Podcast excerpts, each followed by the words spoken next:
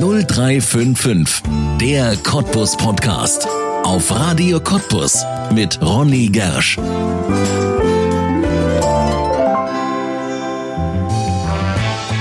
Kahnfährleute, wunderschöne Natur, Ruhe, Fließe und Mücken. Der Spreewald, der ist für vieles bekannt, aber für Mode? Klar, seit hunderten von Jahren gibt es im Spreewald Trachten, die allerdings im Alltag heute kaum noch getragen werden.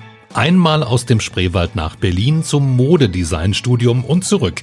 Und dann Spreewaldtrachten vollkommen neu interpretiert. Das ist die Geschichte von Sarah Gewisch und ihrem Modelabel Vorlavi in einem Satz. Ausführlich erzählt sie uns die besondere Geschichte von Mode von hier, die es so kein zweites Mal gibt. Jetzt den 0355, der Cottbus Podcast. Mein Name ist Ronne Gersch. Herzlich willkommen.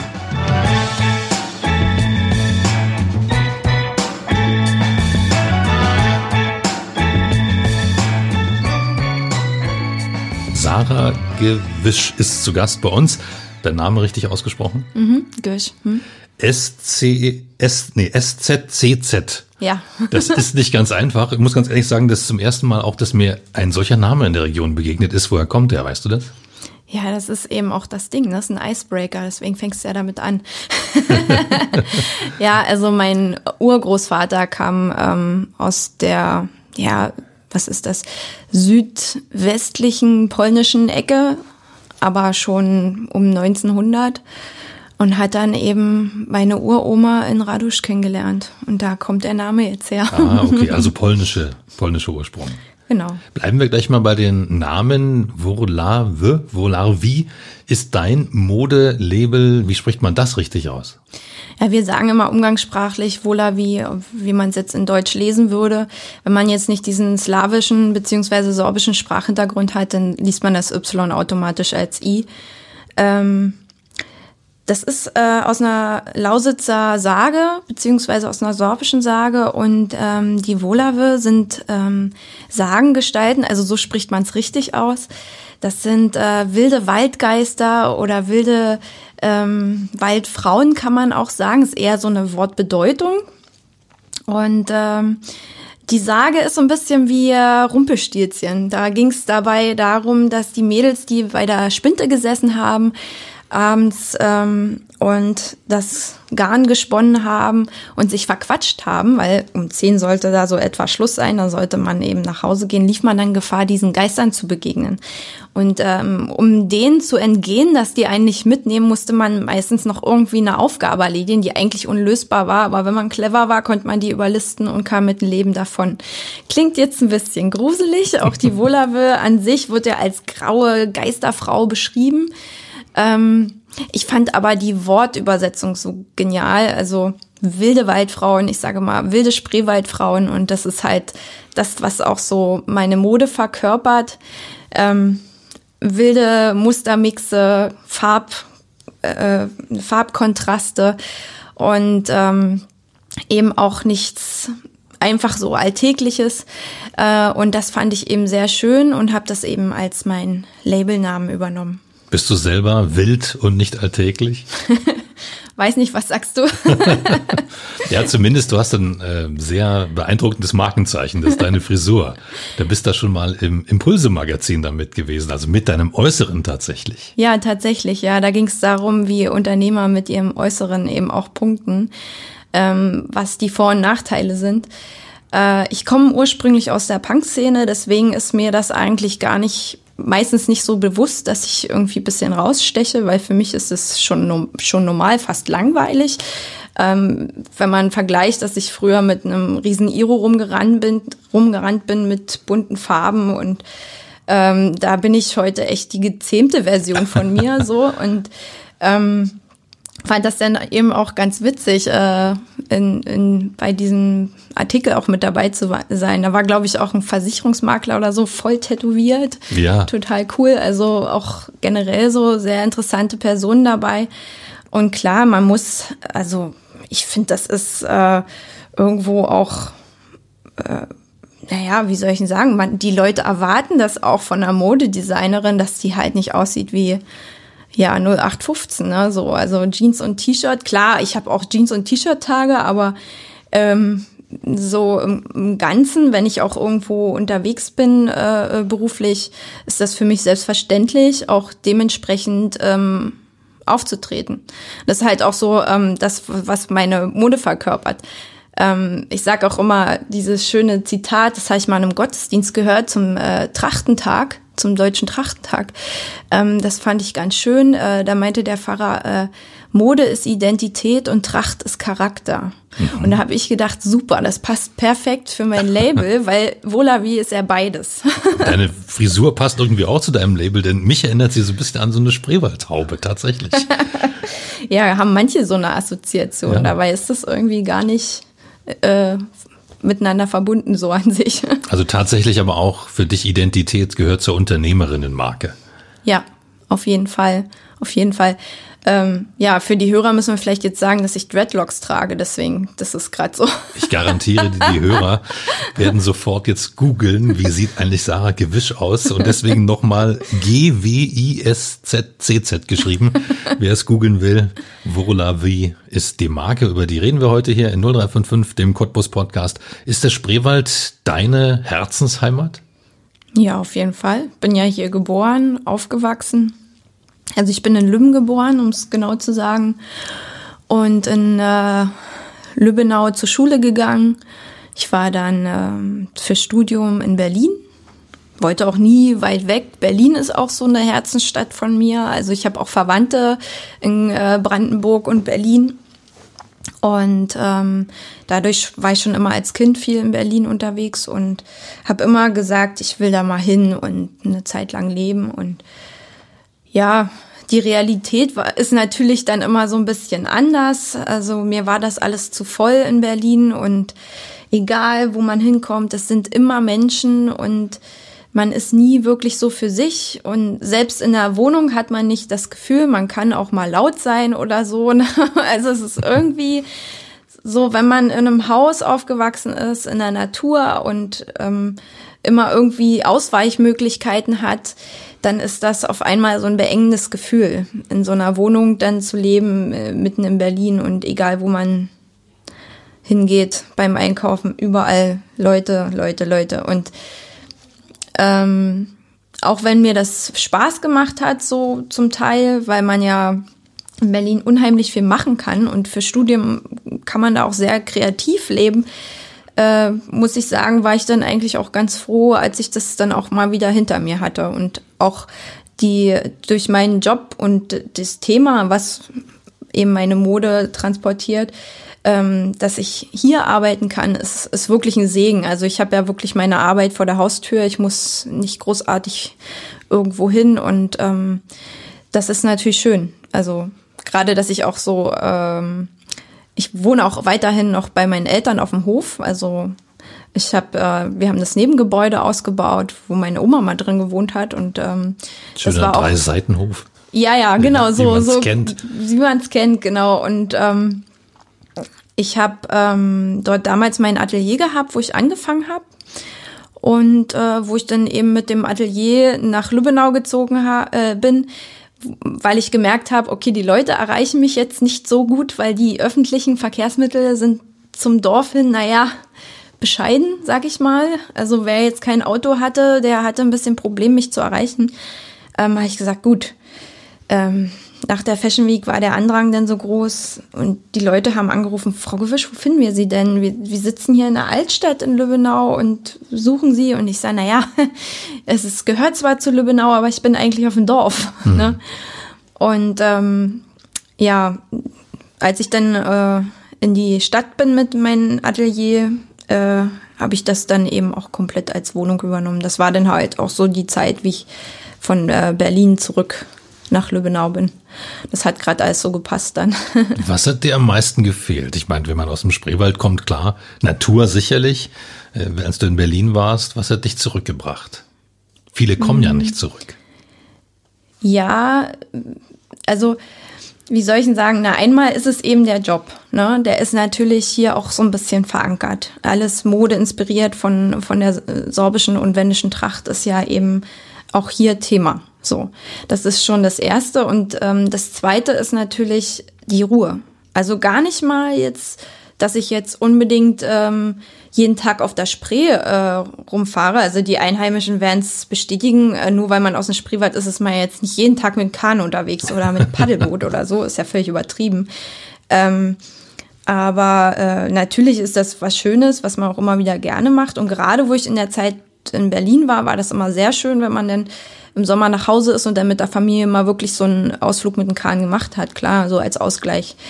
Ähm, aber tatsächlich ist eigentlich am meisten die Ruhe, diese, diese, die Ausweichmöglichkeit, auch mal irgendwo hinzugehen und zu sagen, so, ich treffe nicht gleich irgendwie fünf Leute. So, das ist, glaube ich, das Entspannende. Inzwischen habe ich auch so das, das Joggen für mich entdeckt. Ähm, und äh, ich jogge halt tatsächlich von zu Hause bis an die Hauptspree und dann wieder zurück. Und äh, das ist halt Entspannung für den Kopf, dass man einfach mal abschalten kann. Und äh, ja, da trifft man vielleicht mal so drei Hansels, die mit einem Fahrrad unterwegs sind oder was weiß ich. Hm. Jetzt reden wir hier im Cottbus-Podcast. Wie ist denn der Blick einer Spreewälderin auf die nächstgrößere Stadt auf Cottbus? Ist das das Tor zum Spreewald, wie sich Cottbus so gerne sieht? Oder eigentlich nicht? Ich weiß nicht, ich habe eigentlich immer das Gefühl, dass die Cottbusser sich nicht wirklich als Spreewälder oder als Tor zum Spreewald sehen, sondern wirklich als Lausitzer und ähm, oder halt eben als Cottbusser und nichts anderes so, ne? Und ist so völlig verständlich, warum nicht? Ähm, ja, Cottbus ist für mich halt auch irgendwie Lebensinhalt mit. Ne? Also ganz normal, dass man halt eben mal hier einkaufen geht oder meine Näherei, mit der ich zusammenarbeite, die sitzt in Cottbus. Also ich bin ziemlich oft in Cottbus dadurch. Und ähm, auch Freunde wohnen hier und ich habe auch einen großen Teil meiner Teenie-Zeit in Cottbus verbracht. Also in der Punkszene bin ich da eigentlich ziemlich viel unterwegs gewesen. Glätthaus, Konzerte, ganz klar. Also natürlich war ich hier viel unterwegs. Also auch eine große Affinität zu Cottbus. 0355 der Cottbus Podcast mit Sarah Gewisch. Heute die Macherin von Vorlave. Und wer schon einmal etwas über dieses Label gehört hat, der weiß, dass das etwas ist, was es, man muss schon sagen, auf der Welt nicht ein zweites Mal gibt. Sarah, du machst Trachten, Mode in modern. Erklär uns doch mal die Idee hinter deiner Marke Volave, Volavi. Was ist das, was du da kreierst? Muss man tatsächlich ganz genau andersrum sagen. Äh, modernes Modedesign inspiriert von der Tracht. Es sind keine Trachten. Also das ist auch ganz oft äh, so die Vermutung dahinter, wenn man das erste Mal davon hört, dass Volave ähm, ja wie das moderne Dirndl, äh, bloß eben in, in wendischer Tracht ist. Ne? Ähm, das ist es nicht. Also man muss schon sagen, ich versuche wirklich moderne ähm, Schnitte, moderne Stoffe und Muster in die Kollektion unterzubringen. Ich mache Slow Fashion, das heißt, es gibt jetzt nicht jedes Jahr oder zu jeder Saison eine komplett neue Kollektion, sondern ähm, die, die neuesten Teile bauen auf den alten Teilen auf. Das heißt, die Kollektion entwickelt sich immer leicht weiter. Ich ähm, setze dabei moderne Schnitte, eben was gerade so Trend ist, mit ein und habe dann immer so kleine Details, die an die sorbische Tracht erinnern, mit drin. Ähm, es ist auch ganz oft so, dass äh, Kunden äh, zu mir in den Laden kommen und sagen, boah, so habe ich mir das gar nicht vorgestellt. Ne? Also weil viele denken halt wirklich, es ist Tracht. Also ist es aber nicht. Und das ist halt auch oftmals ein Problem gewesen in der Kommunikation. Dadurch haben sich auch viele, die traditionell Trachten tragen, auch angegriffen gefühlt und gesagt, nee, es kann doch jetzt nicht sein, jetzt modernisiert die hier die Tracht. War nie meine Intention zu sagen, so mach jetzt hier mal eine moderne Tracht, die anderen sind mir zu altbacken oder irgendwas. Ganz im Gegenteil, ich habe selber schon ähm, Trachtenteile aufgearbeitet und das halt eben auch ganz genau so, wie die zu tragen sind. Ähm, und in meiner Mode übersetze ich das halt eben ganz anders. Also ich habe zum Beispiel auch traditionelle Hauben dabei, die sind aber eher so Showteile äh, für die Modenschauen, die so einen Hingucker nochmal bilden. Ähm, ich stecke die aber zum Beispiel nochmal ein bisschen anders als die traditionellen. Das sehen aber auch nur die Leute, die wirklich äh, wissen, okay, so und so muss eine Haube aussehen.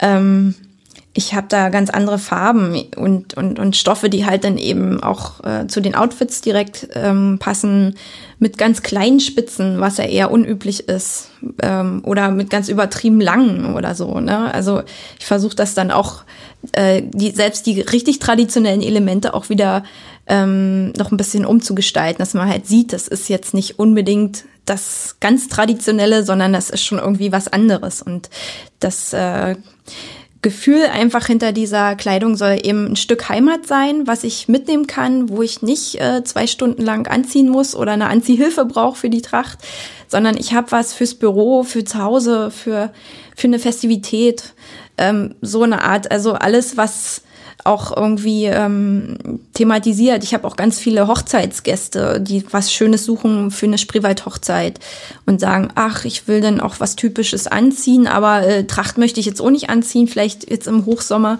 Und ähm, ja, also das ist das, was meine Mode eben verkörpert. Wie bist du auf die Idee gekommen? Hast du selbst mal Tracht getragen? Ich selber nicht. Wie gesagt, ich bin aus der Punk-Szene. Da war ich eigentlich, glaube ich, nicht so der Typ für. Ähm, ich bin auch nicht so großartig damit aufgewachsen, weil ähm, meine Mutti hatte ein bisschen schlechte Kindheitserfahrung damit und hat gesagt, nee, ich, sie will jetzt ihre Tochter da nicht reinstecken in die Tracht. Also es war ähm, bei uns in der Familie nicht so viel verbreitet. Ich habe eine Urgroßtante, die hat, die ist immer in Tracht gegangen, die ist auch Kahnfährfrau gewesen und war ganz viel damit unterwegs, aber ich selber hatte eben keine als Kind oder als Jugendliche. Und äh, bei uns in, in Rago es wird auch keine Tracht mehr getragen. Ist bei uns tatsächlich ähm, ausgestorben. Und äh, das Thema kam dann erst im Studium. Äh, da habe ich, ähm, das war reiner Zufall, wirklich. Äh, da sind ähm, der Spree-Neiße-Landkreis äh, sind mit einem EU-geförderten Projekt, das hieß Sorbisch Modern, an unsere Uni rangetreten und kann ich eine ähm, Uni-Klasse von euch das Projekt bearbeiten. Es ging darum, für junge äh, äh, Sorbinnen und Sorben Mode zu entwerfen, die inspiriert ist von der Tracht, aber eben jetzt nicht eine moderne Tracht ist, sondern wirklich was für den Alltag. So, damit fing das an. Und ich habe gedacht, boah, wie cool, ne? Ähm, die haben noch und vor den Semesterferien haben sie uns das gesagt. Das wird nächstes Jahr äh, oder nächstes Semester unser unser neues Thema sein. Und ich dachte, gibt's ja gar nicht, ne? Ähm, bin dann über die Semesterferien auch direkt zu einer Blaudruckerin und habe dann Workshop gemacht, habe wirklich meinen Blaudruck auch selber gemacht für den für das Projekt und ähm, habe da so eine richtige Affinität dahin gefunden. Also ich habe, ich sage auch immer wieder so Punk-Szene und, und Trachten ist gar nicht so weit auseinander, ne? Weil ich war auch immer so jemand, der dann halt so auf Details Wert äh, gelegt hat. Da und da muss die Niete ganz genau sitzen und was weiß ich, die Lederjacke wurde gestaltet und in, in kleinster Handarbeit irgendwelche Sachen aufgetragen und aufgemalt. Und äh, bei der Tracht hat man eben diese ganz zarten Stickereien oder Smog und, und Falten und alles mit der Hand irgendwie gemacht. Und das hat mich sehr dran erinnert, wie ich immer saß und halt meine Sachen auch meistens per Hand genäht habe für irgendwelche Konzerte dann noch schnell einen Rock fertig machen oder so und dann musste das so und so sitzen und naja, ich habe mich in dem Thema sofort wohlgefühlt und ich habe gedacht, das ist ja echt cool. Also so direkt von zu Hause die Inspiration, also alles, was direkt vor der Haustür lag im Grunde, plötzlich im Studium in Berlin. Ne? und ähm, so ist es entstanden und ich habe das Thema weiter bearbeitet, auch in meiner Abschlusskollektion. Damals habe ich das gekreuzt mit den mexikanischen Totenkult. Und da kam es dann eben dazu, ähm, dass eben Totenköpfe mit der Tracht vermischt wurden. Diese mexikanischen Zuckerschädel, die es da gibt, diese kleinen Calaveras, die werden als Süßigkeiten, als Schaufensterdeko, als Spielzeuge zum Dia de los Muertos. Überall findet man das, ne, als Thema. Die Leute schminken sich so. Und das ist ein sehr positives Fest. Die Leute glauben daran, dass einmal im Jahr die Toten sie besuchen kommen und es ist ganz knallbunt und blumig und fröhlich und ganz anderes, Totenköpfe sind dann ganz anderes, ähm, haben ein ganz anderes Verständnis, als wir Europäer das in Bezug zum Tod und zu Totenschädeln haben, ne? Und ähm, dieses Positive, ne, das ist ja auch Weltkulturerbe, das habe ich dann eben mit dem Sorbischen vermixt. ähm, kamen auch ganz interessante Sachen bei raus. Und äh, das war dann halt auch das Erste, womit ich mich gezeigt habe hier in der Region. Also nach dem Studium, nach dem Abschluss habe ich ähm, auf dem Brandenburg-Tag äh, in Lübbenau, das war auch damals in dem Jahr direkt ähm, im sorbischen Festbereich auch noch äh, äh, eine Modenschau gezeigt. Hatte damals auch ein Jugendprojekt geleitet, ehrenamtlich und habe mit den Jugendlichen genäht. Die haben dann halt eben noch so Accessoires oder Röcke oder irgendwas und dann haben wir gemischt äh, die sorbisch-modern-Kollektion, auch die Sachen von meinen Kommilitonen nochmal, meine Abschlussarbeiten ähm, und eben auch die Accessoires und Einzelteile von den Schülern, die mit in dem Workshop eben kreativ gearbeitet haben. Das haben wir gemixt und auf die Bühne gebracht. Und danach war natürlich erstmal Aufschrei, oh mein Gott, moderne Trachten mit äh, Totenköpfen drauf. und äh, das ging dann erstmal rum und in die Presse und damit war ich dann erstmal so die Trachtentante mit den Totenköpfen. Und so hat sich das dann äh, ergeben. Das war natürlich ein gefundenes Fressen für die Presse macht ja auch Spaß, ne, das sich anzuschauen. Und ich hatte aber dann auch zum Anfang äh, einen kleinen Kampf, ähm, da rauszukommen wieder, zu sagen, okay, ähm, wie komme ich jetzt von diesem Image weg, dass ich jetzt hier moderne Trachten mache mit Totenköpfen drauf? Also das ist ja schon so ein Stigma und dann denken halt die Leute, okay, das ist nicht tragbar oder das ist äh, zu krass oder ähm, ja, und dann ja, dann kam die Fashion Week 2015, da hatte ich mein Debüt und damit hatte sich das dann. Also da habe ich dann wirklich komplett von den Totenköpfen abgelassen. Die waren gar nicht mehr zu sehen. Es ging dann eher alles so Blaudrucke und ähm, zum Blau immer Kontrastfarben und schöne ähm, Muster, eben auch folklorische Muster und ähm, tragbare Mode nicht zu aufgeregt. Ein paar Showteile waren dabei, aber auch die waren eher schön und, und irgendwie Festmode in dem Sinne. Und äh, da ging es dann halt los, dass die, dass so dieser Aha-Effekt bei den Leuten kam. Also gerade auch die, die jetzt äh, eher traditionell unterwegs waren, ähm, dass sie gesagt haben, Mensch, äh, das ist ja doch ganz cool und das ist ja doch tragbar und hätte man ja jetzt gar nicht gedacht, dass das auch so geht. Ne? klar, im Studium, wenn man sich austoben kann, dann kann man auch richtig loslegen und Sachen entwerfen, die nicht wirklich tragbar sind und äh, erstmal so diesen Show-Effekt haben. Das sollte, soll ja auch so sein. Ähm, wenn man aber damit arbeiten möchte und damit Geld verdienen möchte, dann muss man natürlich auch schauen, was möchten die Kunden und die Kunden möchten es im Endeffekt anziehen können. Wie entwirfst du? Wie ist der kreative Prozess? Ja, viele denken, glaube ich, dass ich zuerst den Entwurf mache und dann ähm, der Rest entsteht. Ganz oft ist es, ist es andersrum, dass ich erst ähm, die Materialien sehe. Das heißt, ich schaue halt auch, ähm, wenn ich jetzt auf äh, Stoffmessen bin, was gibt es, was ist gerade zu haben, was sind für Spitzen da. Manchmal kriege ich auch äh, eine Vintage-Spitze oder irgendein Trachtenteil in die Hand, wo ich sage, ach, das ist ja geil, irgendwie, das ist, fest sich gut an oder das, ja, irgendwie kommen da mir gleich Ideen, wo das hin muss, an was für ein Teil und wie das nachher aussehen muss. Also es ist ganz oft, dass ich erst das Material in der Hand habe und dann kommt der Entwurf. So, und das ist eigentlich auch immer ganz gut, weil so rum weiß ich halt genau, wie ist es zu verarbeiten und geht es überhaupt zu verarbeiten. Und ähm, es wäre natürlich blöd, wenn man sich jetzt, wenn man einen Entwurf macht und dann nachher gar nicht weiß, wie setze ich das um. Ne? Deswegen immer gerne so rum. Auch mhm. manchmal lasse ich mich auch von Farbwelten inspirieren, dass ich irgendwie ähm, was sehe, wo ich sage, boah, das ist eine coole Kombination, das gefällt mir gut und dann kommt das in die nächste Kollektion. So teils, teils. Jetzt als nächstes im Sommer zum Beispiel will ich äh, Türkis und Rosa und, unterbringen. Also schon sehr ähm, fern weg von der Tracht, weil wir haben nicht, wir haben natürlich Pinktöne, aber und rosa so im Detail als Stickerei, aber Türkis sieht man wenig. Also wenn dann nur wirklich in den Stickereien bei uns in der Tracht. Also in den Röcken hat man ja eher so diese, diese Grundfarben, dieses Knallgrün, das Knallrot oder Knallpink oder dann halt eher was gedecktes, dunkelblau oder dunkel, also dieses Lila. Ähm, Und in den Stick Stickereien hat man eher so diese Pastelltöne, ne? Ähm, auch in den, in den Grundtüchern. Und dann hat man eben diesen Blaudruck, der eigentlich so meine größte Inspiration ist.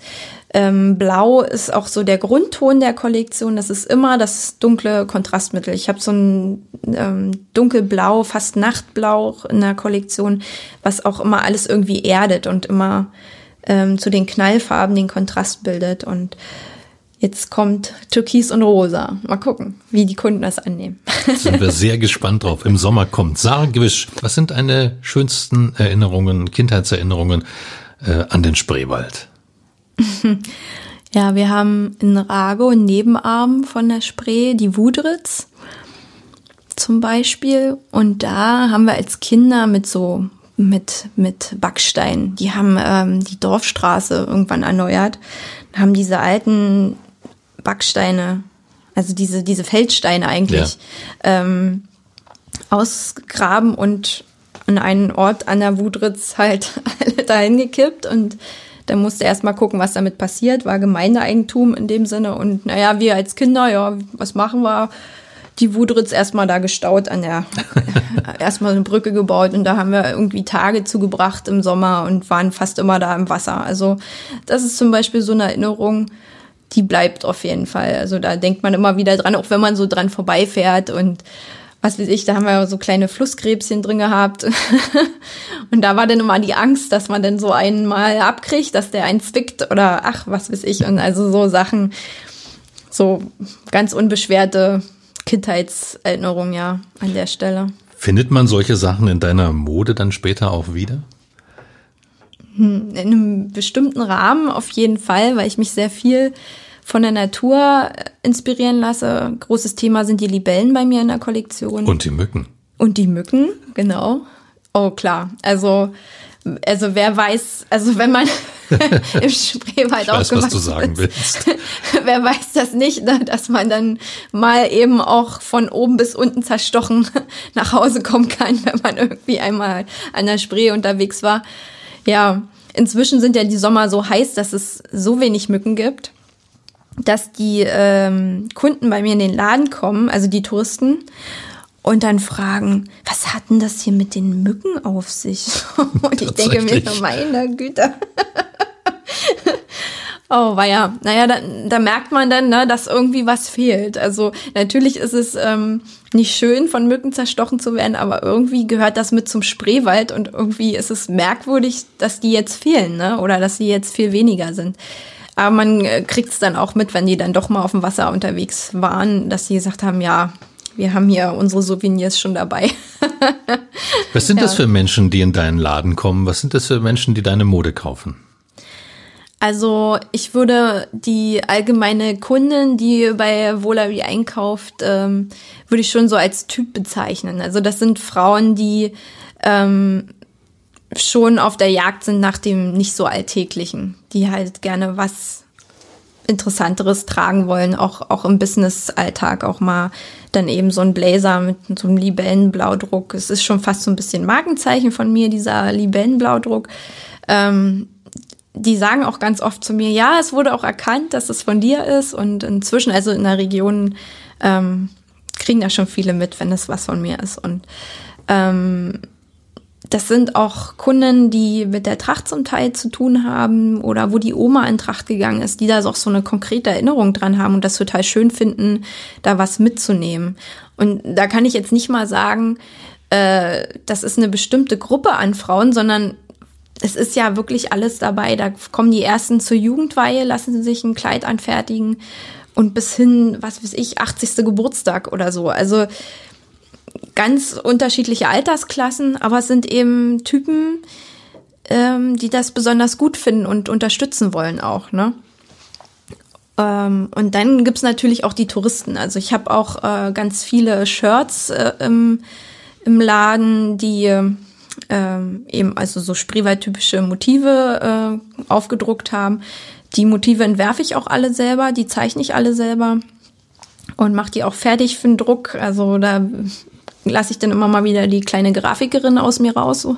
Und ähm, da sind die Touristen auch sehr dankbar, ein Souvenir zu finden, wovon sie auch später noch was haben, wo sie eine Geschichte erzählen können auch, ne? Auch, also was sie auch so mitbringen können.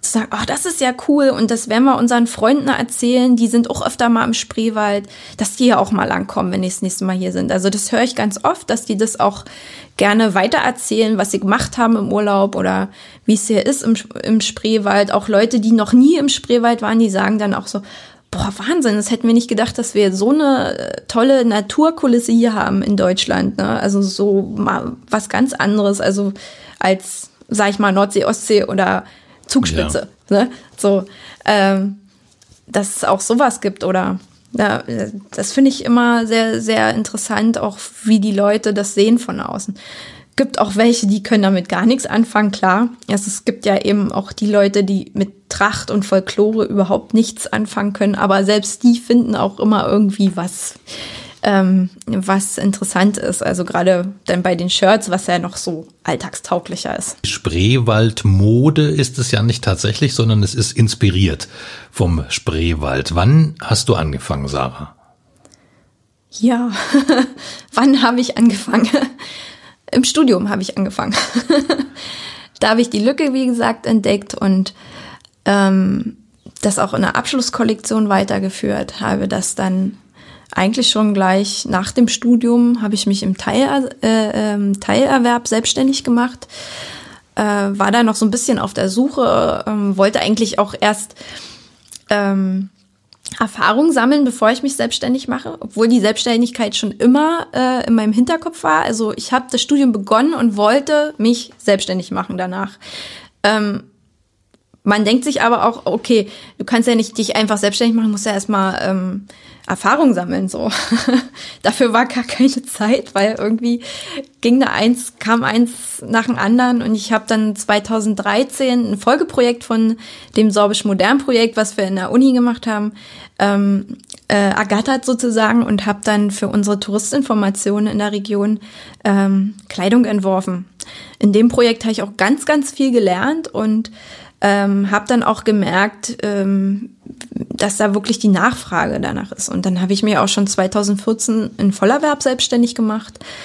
Ähm, hatte dann auch so meine Aufträge, habe dann immer nach und nach ein bisschen mehr gemacht und ähm, war wie gesagt noch auf dem Dorf und mit der äh, Fashion Week kamen dann auch die größeren Anfragen oder vermehrten Anfragen und dann habe ich gemerkt, okay, das reicht dir nicht, kannst nicht auf dem Dorf sitzen und ähm, da ist man dann doch wieder noch in Anführungsstrichen die Trachtenschneiderin so. und da habe ich gesagt, okay, nee, das müssen wir ein bisschen größer aufziehen. Es muss ein Laden her, es muss, die Leute müssen mich erreichen. So, dann bin ich zunächst in die Neustadt von Lübbenau gezogen. Da hatte ich ein sehr gutes Angebot bekommen, ähm, riesengroße Räumlichkeiten. Ich hatte 130 Quadratmeter ähm, zu einer anfänglich sehr günstigen Miete. Die haben mir da wirklich äh, die Chance gelassen, auch die diese Riesenfläche zu bespielen und gesagt, testen wir erstmal. Ich hatte auch so eine Testphase, einen Testvertrag sozusagen. Und ähm, ja, waren total also, gute Starthilfen, die ich bekommen habe. Ähm, ich habe äh, 2014, äh, äh, bevor ich mich selbstständig gemacht habe, den Workshop bei der Zukunft Lausitz gemacht. Also die haben mir auch äh, über mehrere Jahre auch noch gut geholfen. Äh, da konnte man immer noch mal um Rat fragen. Ich hatte auch nachher noch einen äh, Unternehmensberater an der Hand, ähm, der auch bei der Zukunft Lausitz unterwegs war in, zu der Zeit. Und ähm, ja, so hat sich das dann immer weiterentwickelt. Jetzt ist irgendwann äh, mein Mietvertrag dort in der Neustadt ausgelaufen und jetzt bin ich in die Altstadt gezogen, ähm, habe 2019 im Januar das Altstadtgeschäft eröffnet, habe dann auch gleich im März, äh, ich habe am 1. März gegründet, ähm, mein Fünfjähriges gefeiert und äh, mit Modenschauen und allem Pipapo, was dazu gehört. Es war unglaublich schöner Tag. Die Leute haben sich wohl gefühlt ich, ich hatte helle Freude, es hat wirklich Spaß gemacht. Es war auch irgendwie ein bisschen partymäßig, aber auch anstrengend und ähm, total schön. An, daran denke ich halt immer sofort zurück, wenn ich an den, die Ladeneröffnung äh, in der Altstadt, äh, wenn ich daran denke.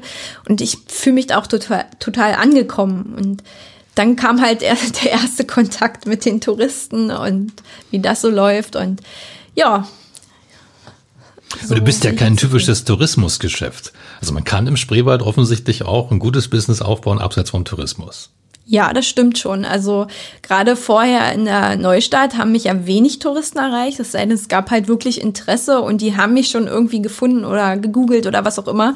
Ähm, ich war auch viel in, in äh, so Spreewald-Fernsehdokumentationen äh, und, und äh, Berichten, ähm, Reise, Reisesendungen, äh, überall, was, was den Spreewald angeht, da war ich viel dabei und dadurch ähm, habe ich auch ein bisschen Bekanntheit äh, überregional genossen und dadurch sind auch Leute dann ähm, zu mir in, den, in die Neustadt gekommen, die jetzt nicht im Spreewald ansässig waren.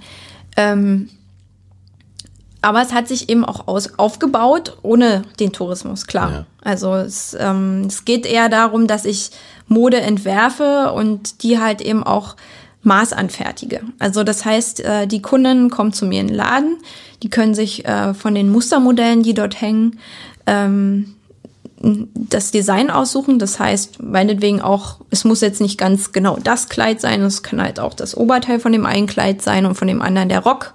Und dann setzt man das so zusammen. Die können sich die Farben aussuchen von den Stoffen. Also ich habe halt auch die Stoffe dort ausgestellt im Laden.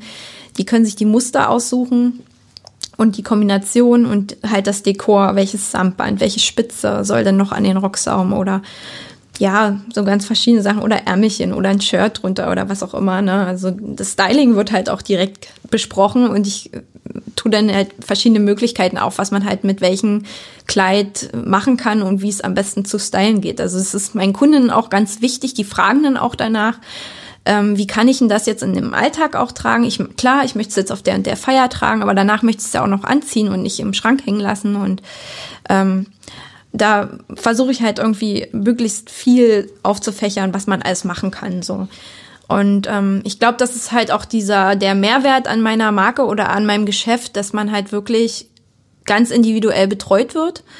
Ähm, und dass wir halt auch vieles möglich machen können. Auch, auch jetzt danach zum Beispiel. Wir haben ähm, zum Beispiel auch öfter jetzt Abiballkleider gemacht, äh, die bodenlang waren. Klar, für einen Abiball, ja, kann es doch mal so eine elegante Robe sein. Aber was mache ich mit dem Kleid danach? So, naja, sage ich, dann kommst du wieder und dann wird die ganze Sache gekürzt auf Alltagslänge. Und dann wird das, ähm, dann kann man es wieder anziehen, das Kleid. Also das ist, das sind halt auch so Sachen, ne? man kann die Sachen danach bei uns auch wieder verändern lassen, beziehungsweise wenn es mal zu eng wird, schauen wir mal nach einer Lösung. Oder wenn es zu groß wird, ja. dass man nochmal abnäht oder so. Ähm, da kann man auch noch einiges machen und das ist, ist eben auch das, warum die Kunden zu mir kommen und ähm, auch immer wieder kommen.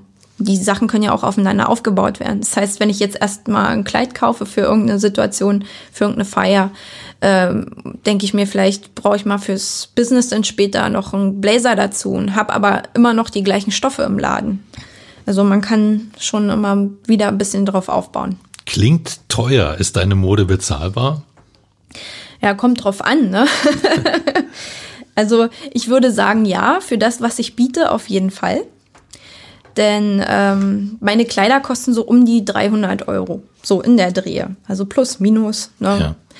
Ja. Ähm, und dafür bekommt man halt das ganz Individuelle geboten. Man bekommt es auf Maß angepasst und man kann sich darauf verlassen, dass man im Nachhinein auch noch mal was machen lassen kann, wenn da irgendwas sein sollte.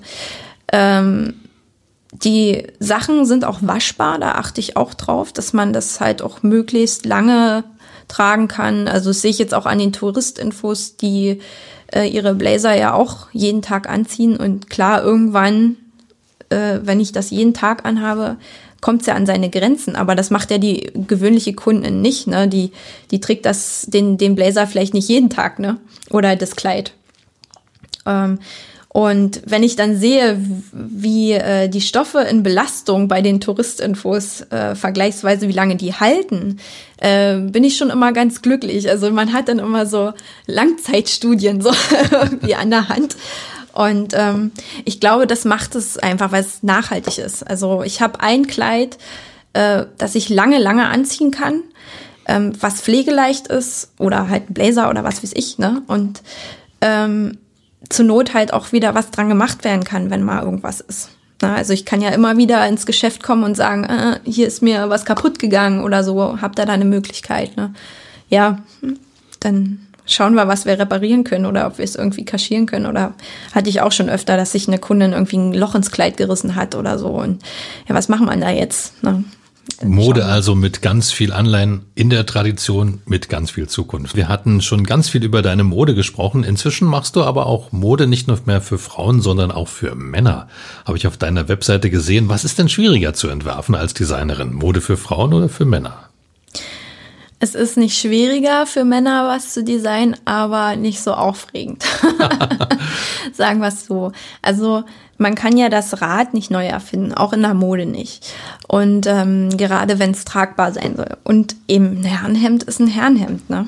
Und äh, eine Hose ist eine Hose. Klar, äh, wir können viele Sachen machen mit den kleinen Dreh Richtung Tracht, mit äh, interessanten Stoffen und wie man sie wo einsetzt.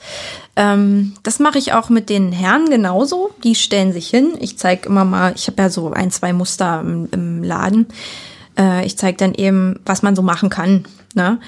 Und der Mann kann sich auch so, okay, ähm, Herrenhemd, lange Ärmel, kurze Ärmel, was auch immer, ne, wofür es jetzt gerade gedacht ist und wo an welcher Stelle welcher Stoff ran soll. Ich frage dann halt auch an äh, die, die Form, ähm, äh, soll es reingesteckt werden, soll es über der Hose getragen werden, so Sachen. Ne? Also das kann man schon sehr individuell abstimmen. Was schön ist, äh, wenn man jetzt so äh, sehr, sehr große Männer zum Beispiel hat, die halt dann Schwierigkeit haben, in, in in einem normalen ähm, Laden eben Hemd zu bekommen, weil sie eben, ich sag immer, manche Männer kommen rein, die haben mega lange Affenarme, ne? Also denkst du, die können im Stehen sich die, zu, äh, die Schuhe, Schuhe zubinden. ne? Also die haben ein extremes ja. Problem. Wie wo, immer sind die Hemdenärmel zu kurz, ne? Da kannst ja, du helfen. Da kann ich dann helfen, natürlich. Ne? In dem Moment wird es ja auf Maß angefertigt. Ähm, und dann äh, schaut man eben, welche Stoffe denn geeignet sind. Ähm, da gibt's auch Männer, die sind da ganz penibel. Da stehe ich dann manchmal da und weiß nicht, was ich mache. Ich will unbedingt ein Baumwollhemd, aber es darf nicht knittern. Witzig. so, wo ich dann sage, so, okay, ähm, wovon träumst du sonst so? Baumwolle knittert immer, fast immer. Also man mhm. kann jetzt, es gibt, es gibt so knitterarme Stoffe, aber es gibt keine Stoffe, die da gar nicht knittern. So, also es sind dann halt manchmal so Sachen, wo ich dann auch sagen muss, äh, sorry, weiß ich nicht, wie ich dir jetzt helfen soll. Mhm. Ähm, ja, und manchmal muss ich auch wirklich speziell für einen Kunden einen Stoff bestellen, so, wo ich dann sage, so ist eigentlich jetzt nicht so wirklich nachhaltig. Ähm, ja, aber da muss man dann eben schauen. Da wenn man unbedingt was ganz Besonderes haben will, dann muss man es eben auch bezahlen. Das ist ja. dann einfach so. Du sprichst es gerade an, das wichtige Thema Material muss heute eben auch nachhaltig und im Idealfall ökologisch sein. Wie ist das bei dir? Äh, das ist gemischt. Also ich habe ähm, Stoffe aus dem Großhandel, da kommt auch größtenteils alles irgendwie aus Europa. Ich habe aber auch Stoffe dabei, die aus Japan kommen. Aber selbst das sind immer nachhaltige Stoffe in dem Sinne, dass die, was heißt nachhaltig, ähm, ethisch, ethisch korrekt bezahlte Stoffe. Das ist mir wichtig. Also auch bei meinen T-Shirts, die ich in den, im Laden verkaufe, die sind alle besiegelt mit, ähm, die sind fair hergestellt oder ethisch ähm, äh, hervorragend hergestellt, dass halt keine Kinderarbeit irgendwie da mit drin ist. Also sowas ist mir eher wichtig noch, als dass es jetzt Bio, Bio, Bio ist. Also eine Bio-Baumwolle, für die geht genauso viel Wasser ins Land wie für eine ganz normale Baumwolle. Ich finde halt auch immer dieses Bio-Baumwollen-Ding auch immer ein bisschen übertrieben. Ähm, dann, wenn ich ökologisch was Ökologisches am, am Leib tragen will, dann sollte ich mich lieber für eine Viskose entscheiden. Eine Viskose ist, ist auch ein Naturprodukt. Ähm, es wird eher aus Resten äh, hergestellt, also bei Abforstung zum Beispiel, ne, äh, oder ähm, wie Zellstoff wird das hergestellt, kann man sich so mhm. vorstellen, ne?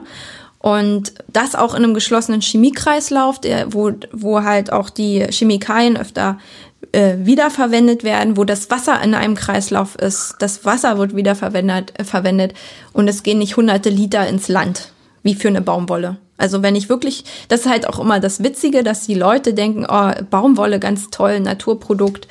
Ähm, und dann sagen, Viskose, um Gottes Willen, ist ja als Chemie. Ne?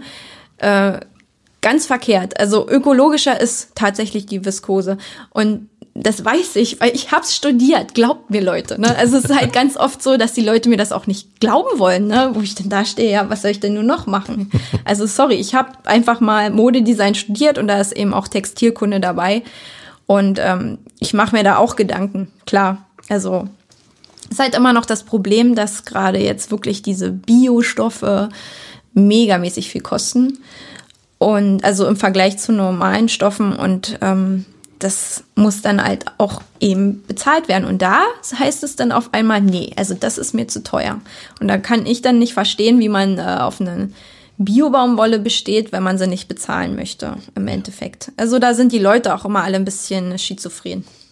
Jetzt leben wir in einer ja ehemaligen Tuchmacherregion. Normalerweise könnte man ja glauben, wenn so junge Leute wie du kommen und wenn die ähm, mit ihren Ideen kommen, dann müsste das doch eigentlich eine klassische Region sein, aus der wieder einige Modelabel entstehen. Warum ist das noch nicht so hier? Also in Deutschland wird ganz wenig noch hergestellt. Ich glaube, die, die einzelnen Stoffe, die hier hergestellt werden, werden entweder in ganz kleinen Manufakturen. Äh, ich weiß nicht, ob im Forst noch die äh, noch was besteht mit, mit Leinstoffen. Aber ich meine, so Designer gibt's ja auch hier in der Region. Ja, sicherlich. Ähm, Fehlt den Leuten der Mut? Ich weiß, das Business? Kann, ich, kann ich nicht so genau sagen. Ich kann ja da immer nur von, von mir sprechen, wie ich es gemacht habe. Und ich habe halt meine Lücke gefunden. Ich glaube, man muss halt auch die Lücke finden und dann halt auch den Mut dazu haben, die zu füllen. Ne? Ähm, es gab auch ganz am Anfang Leute, die gesagt haben, also hast du dir das gut überlegt? Und ich denke mir immer so, was muss ich denn da jetzt überlegen? Also entweder ich mache es und mache es richtig, äh, entweder fahre ich voll gegen die Wand oder auch nicht. Ich meine, was ist denn das Problem? Also wir leben in Deutschland, wir haben einen Sozialstaat, jetzt selbst äh, zu diesen äh, Viruszeiten, äh, was, was die da jetzt ähm, alles versuchen, um halt auch die Unternehmen zu unterstützen. Klar, ein paar Sachen muss ich da als äh, Unternehmerin gleich abschmettern, wo ich mir sage, so, was soll ich jetzt mit einem zinslosen Kredit? Den muss ich so oder so abzahlen. Also ob es nun zinslos ist oder mit Zinsen. Äh, normalerweise, wenn wir die Läden nicht schließen müssen, müsste ich keinen Kredit aufnehmen. Also ist für mich völlig ja. unklar, was ich damit soll. Ne?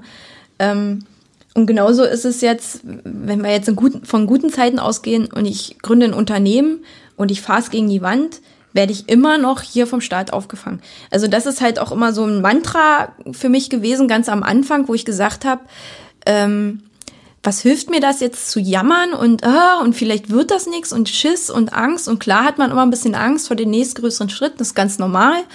Ähm, wenn man die nicht hätte, würde man vielleicht wirklich voll mit Karacho gegen die Wand fallen.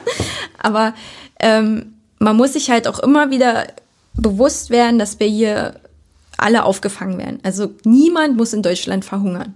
So. Und wenn man sich das immer wieder so in den Gedanken ruft, ja, und wenn es halt nicht funktioniert, dann funktioniert es halt nicht. Aber dann machst du was anderes. So.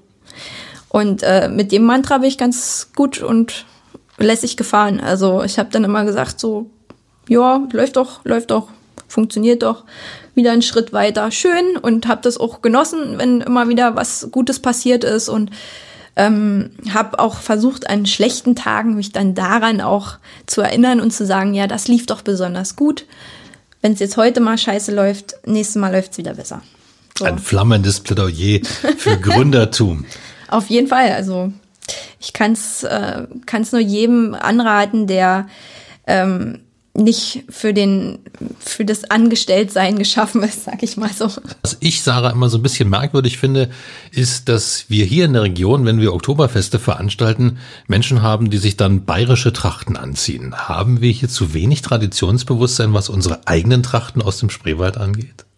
Finde ich auch nicht nur merkwürdig, sondern fast furchtbar. Ne? Ähm, so mal das dann meistens auch irgendwelche, also ich will jetzt nicht alle über einen Kamm ziehen, ne? Ja, das natürlich ist klar. Nicht. Es gibt auch Frauen, die kommen da mit äh, teuren Dundel, die sie irgendwo im Urlaub gekauft haben, in, in Bayern direkt. Da kommen auch sicherlich Herren mit echten ähm, Lederhosen. Aber viel sieht man eben auch diese furchtbaren Dinger, Billigteile, die ich jetzt mal eben bei Amazon bestellt habe. Sorry, darf ich das überhaupt sagen, aber es ist doch so. Und ähm, oder hier ne, in den Discountern hier das das schöne AWG-Dunnel, was man dann immer in der Werbung sieht. Boah, ey, da krieg ich einen Hals, ne? Wenn ich das nur sehe, ich mir so mal, ey, dann lasst es doch bitte bleiben. Der Unterschied ist einfach, ähm, mal schnell so ein, so ein Dunnel aus dem Discounter, 20, 30 Euro, ne, mit, mit hinten Gummizuck drinne oder so, dass es auch ja größenübergreifend ist. und dann ähm, vergleichen wir das mit der sorbischen Tracht, die dann mal eben in der Gesamtanschaffung bei 2000 Euro rumliegt, wenn man es jetzt Tatsächlich, man, ja. Also, also, wenn man das nähen lässt, Ja. ja, also wenn man nichts selber macht dran, weil man es einfach nicht kann, also das ist ja, ne, äh, da stehe ich erstmal da. Ich muss mir halt äh, eine Tracht anfertigen lassen. Das dauert nicht nur, das kriege ich nicht mal eben schnell irgendwo gekauft. Also die, die Trachtenschneider haben die auch nicht auf Stange. Also es wird ja auch auf Maß angefertigt. Ähm, das dauert, dann kriegst du ein besticktes Band, was daran muss. Das, das dauert, es muss, äh, muss, müssen unzählige Meter Spitze an die Tracht. Ähm, die Trachtentücher müssen bestickt werden. Alles, ne? Also, äh, wenn man nicht gerade mal eben eine Oma hat, die ihnen das vererbt, oder, ne? Oder eine Mutti und man muss sich das neu anfertigen. Also, da ist unheimlich viel dabei. Deswegen gibt es auch ganz viele, die haben so durcheinander gewurstelte Trachten. Ähm, ich, ich, ich spreche da immer gern von der Globalisierung unserer Tracht, weil ähm, innerhalb unseres Trachtengebietes, ich rede jetzt mal nur von der wendischen Tracht, Ja. das heißt äh, hier Straupitz, Burg, Lübbenau, ähm, ganz oft hast du Leute, die haben einen Burgerrock an, die haben von der Tante aus Straupitz das Tuch, von der, von der Oma noch eine Schürze und äh, dann wird das zusammengewürfelt. Dann kommt es ganz oft vor, dann sitzt die Schürze nicht auf Höhe der, des Trachtenrockes, das, da könntest du schon, da denkst du, meine Fresse, nur mal da zwei Zentimeter umnähen, das wäre jetzt nicht schlimm gewesen. So, ne, also so Sachen, wo ich dann drauf gucke als Trachtenkenner, beziehungsweise auch andere, die traditionell unterwegs sind, die kriegen da eine Krise, wenn die das sehen. Und ähm, ja, natürlich ist es dann einfacher zu sagen, ja, dann gehe ich halt nicht auf unser Oktoberfest mit äh, der traditionellen Tracht, weil es mir viel zu aufwendig ist, viel zu zeitaufwendig. Ähm, auch wenn ich es jetzt nachhaltig eigentlich nächstes jedes Jahr wieder anziehen könnte, ne, ist es den Leuten einfacher und schneller, dann irgendwo zu, zu so einem Discounter-Dunnel zu greifen. Ganz klar. Unsere Erklärung, Schade. obwohl es schade ist. Es ist schade, Natürlich, einfach nur. ja. Und ähm, ist aber auch so ganz einfach zu erklären in dem Sinne. Es gibt natürlich auch genug Trachtenträgerinnen, die möchte ich hier jetzt mal erwähnt haben, die auch zum Ok- Oktoberfest in ihrer äh, wendischen Tracht gehen. Ne? Und ähm, genauso, ich meine jetzt hier zum Beispiel äh, Strado fällt mir da ein, die haben äh, auch ein, immer ein Oktoberfest, jetzt schon jahrelang. Ähm, und äh, da kommen natürlich viele auch in Dünneln, aber es, es kommen auch einige, gehen auch in Tracht dahin, also in, in unserer Tracht. Das unserer einheimischen Tracht. Ja. Ich weiß jetzt nicht, wie es bei anderen Oktoberfesten ist, also von da weiß ich es jetzt gerade nur so persönlich. Ja. Wir leben in unruhigen Zeiten. Das will ich auf jeden Fall noch ansprechen, weil ähm, klar ist, dein Geschäft ist natürlich jetzt in der Corona-Krise, während der wir jetzt sprechen, auch geschlossen. Wie hältst du dich über Wasser? Wie können dich deine Kunden aktuell gerade erreichen? Ja, die ersten Tage war ich auch erstmal so in Schockstarre und dachte, meine Güte, was machst du jetzt? Ähm, einerseits habe ich genug Aufträge jetzt in der Zeit, äh, selbst in Januar, Februar, wir haben noch nie so viele Aufträge in der Zeit äh, generiert, ähm, dass ich sagen muss, okay, wir haben jetzt noch zu tun. Es kommt jetzt drauf an, wie lange es dauert, aber wir haben jetzt aktuell noch zu tun. Wenigstens kann ich meine Schneiderin beschäftigen oder meine Schnittdirektrice und ähm, mit äh, meiner Angestellten, die jetzt im Verkauf äh, unterwegs ist. Ähm, die ist eigentlich Studentin und macht das eben nebenbei und äh, kann ja auch nicht zur Uni gehen gerade. Ähm, mit der haben wir jetzt äh, im Abstand von 1,50 die Köpfe zusammengesteckt und haben überlegt, ja, klar, logisch, online, was machen wir jetzt? Wie gehen wir jetzt vor? Also ähm, das Online-Geschäft war für mich, habe ich schon immer so ein bisschen stiefmütterlich behandelt, weil es für mich nicht mein, mein Haupt, Hauptaugenmerk ist. Ich habe lieber den Kontakt mit den Kunden. Wie gesagt, na, wir fertigen gerne alles auf Maß an und auch, es ist ja auch im Laden schöner, auch selbst ein T-Shirt mal zu probieren und zu gucken, wie fässt sich das an und ne. Das hast du alles online nicht. Und deswegen war online nie Nummer eins für mich so. Jetzt äh, Geschäft zu. Was, ja, wie, wie, wie agieren wir jetzt? Jetzt haben wir gesagt, okay, wir machen jetzt äh, Fotos von allem, was wir haben. Also wir sind jetzt wirklich damit beschäftigt, dass wir wirklich jedes kleinste Stück, was wir im Laden haben, weil es sind auch viele Einzelstücke dabei. Ich habe zum Beispiel kleine Täschchen, die sind handbedruckt, da ist jedes anders. Ähm, das macht gar keinen Sinn, jedes davon äh, zu fotografieren. Das ist schneller aus dem Laden raus, als es überhaupt online ist. Ne? Ja, also ehe, ehe, wir, ehe wir das fotografiert haben und beschrieben haben und dann reingestellt haben als Produkt. Ähm, es ist meistens eben aus dem Laden schon raus. Und ja, jetzt der Laden zu. Jetzt haben wir im Grunde wirklich die Zeit und nutzen die halt auch in dem Sinne, dass wir alles ähm, online stellen, was geht. Und ja. wird es eine Zeit nach Corona geben? Wohin soll sich Volavi als Modelabel entwickeln in deinen äh, Vorstellungen, in deinen Träumen? Also mir war es schon immer ganz wichtig, auch langsam zu wachsen, einen Schritt nach dem anderen, nicht auf die Nase fallen zwischendurch, sondern lieber gucken, austesten. Ähm, ich habe jetzt auch nie irgendwie gesagt, so ich nehme jetzt einen Kredit auf und mache jetzt hier richtig fett eine Kollektion. War nie auch so mein Gedanke. Ich will da auch gar nicht reinrutschen als Designer, denn ähm, wirklich äh, jede Saison eine Kollektion und eine Modenschau und dann das überall irgendwo streuen und ähm, lieber Slow Fashion, lieber so nach und nach so ein paar neue Teile und immer so des, des, dem Zeitgeist so entsprechend. Ähm, und ich glaube, das ist auch so ein bisschen das, äh, warum das jetzt schon so lange funktioniert. Halt nichts überstürzen in dem Sinne. Und das ist ganz wichtig, äh, halt auch um seine Alleinstellungsmerkmale äh, zu erhalten. Also das ist ja auch für die Kunden wichtig. Ne? Also ich muss ja auch immer am Kunden sein. Und ähm, das möchte ich auch beibehalten. Allerdings stelle ich mir auch vor, mal wieder auf die Fashion Week zu gehen und zu sagen, man guckt mal, ähm, ob man sich nicht doch noch mal ein bisschen weiter streut. Das heißt, vielleicht in äh, diversen Concept Stores, wo das passt, dass es da irgendwann mal untergebracht wird. Ist aber auch jetzt, ist kurz ähm, ausgesprochen, ist aber auch ein Prozess. Also das heißt, ähm, in Zukunft möchte ich mich äh, an eine Modeagentur richten. Ich habe da auch schon eine in Sinn. ähm, eine ehemalige Dozentin von mir leitet eine Agentur in Berlin, eine Modeagentur. Die sind auch viel in, äh, in Amerika und äh, hier auch sehr, sehr viel sogar in, in den skandinavischen Ländern unterwegs. Ähm, und da werde ich mal schauen, ob ich mich da nicht mal demnächst vorstelle. Und äh, dann mal gucken, wie man das ganze Konzept oder das ganze, äh, die ganze Idee Wohler wie, wie man das noch weiter streut und was funktioniert für mich als Label und in welchem Rahmen. Muss man ja natürlich gucken. So, also ich fände es halt schon schön, dass es auch mal woanders noch äh, die Sachen gibt. Aber man muss eben gucken, wie man es umsetzt, weil dann da bin ich dann nicht am Kunden und kann abstecken und sagen, ah hier und da sitzt es noch nicht, mach mal so und so, mach mal ein bisschen kürzer, mach mal ein bisschen länger oder was auch immer. Da wären ja die Sachen schon fertig und hängen im Laden und das ist halt dann immer für mich so ein bisschen Kontrolle abgeben, ne? Also Vertrauen haben auch in äh, diverse Boutiquen, die das dann verkaufen möchten, ähm, dass das auch äh, gut aussieht am am Endverbraucher. Ne? Dann wünsche ich dir dafür wundervolle Partner, die das alles so umsetzen, wie du dir das erträumst. Und natürlich jetzt ein gutes Durchkommen durch die Krise für dein wunderbares Geschäft. Vielen Dank, dass du da warst. Dankeschön. Ich danke auch. Das war 0355, der Cottbus Podcast. Mein Name ist Ronne Gersch und du kannst diesen Podcast abonnieren, um keine Folge zu verpassen.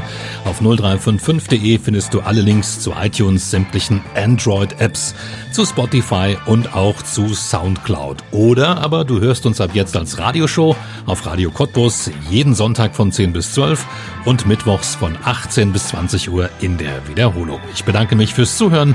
Bis zum nächsten Mal.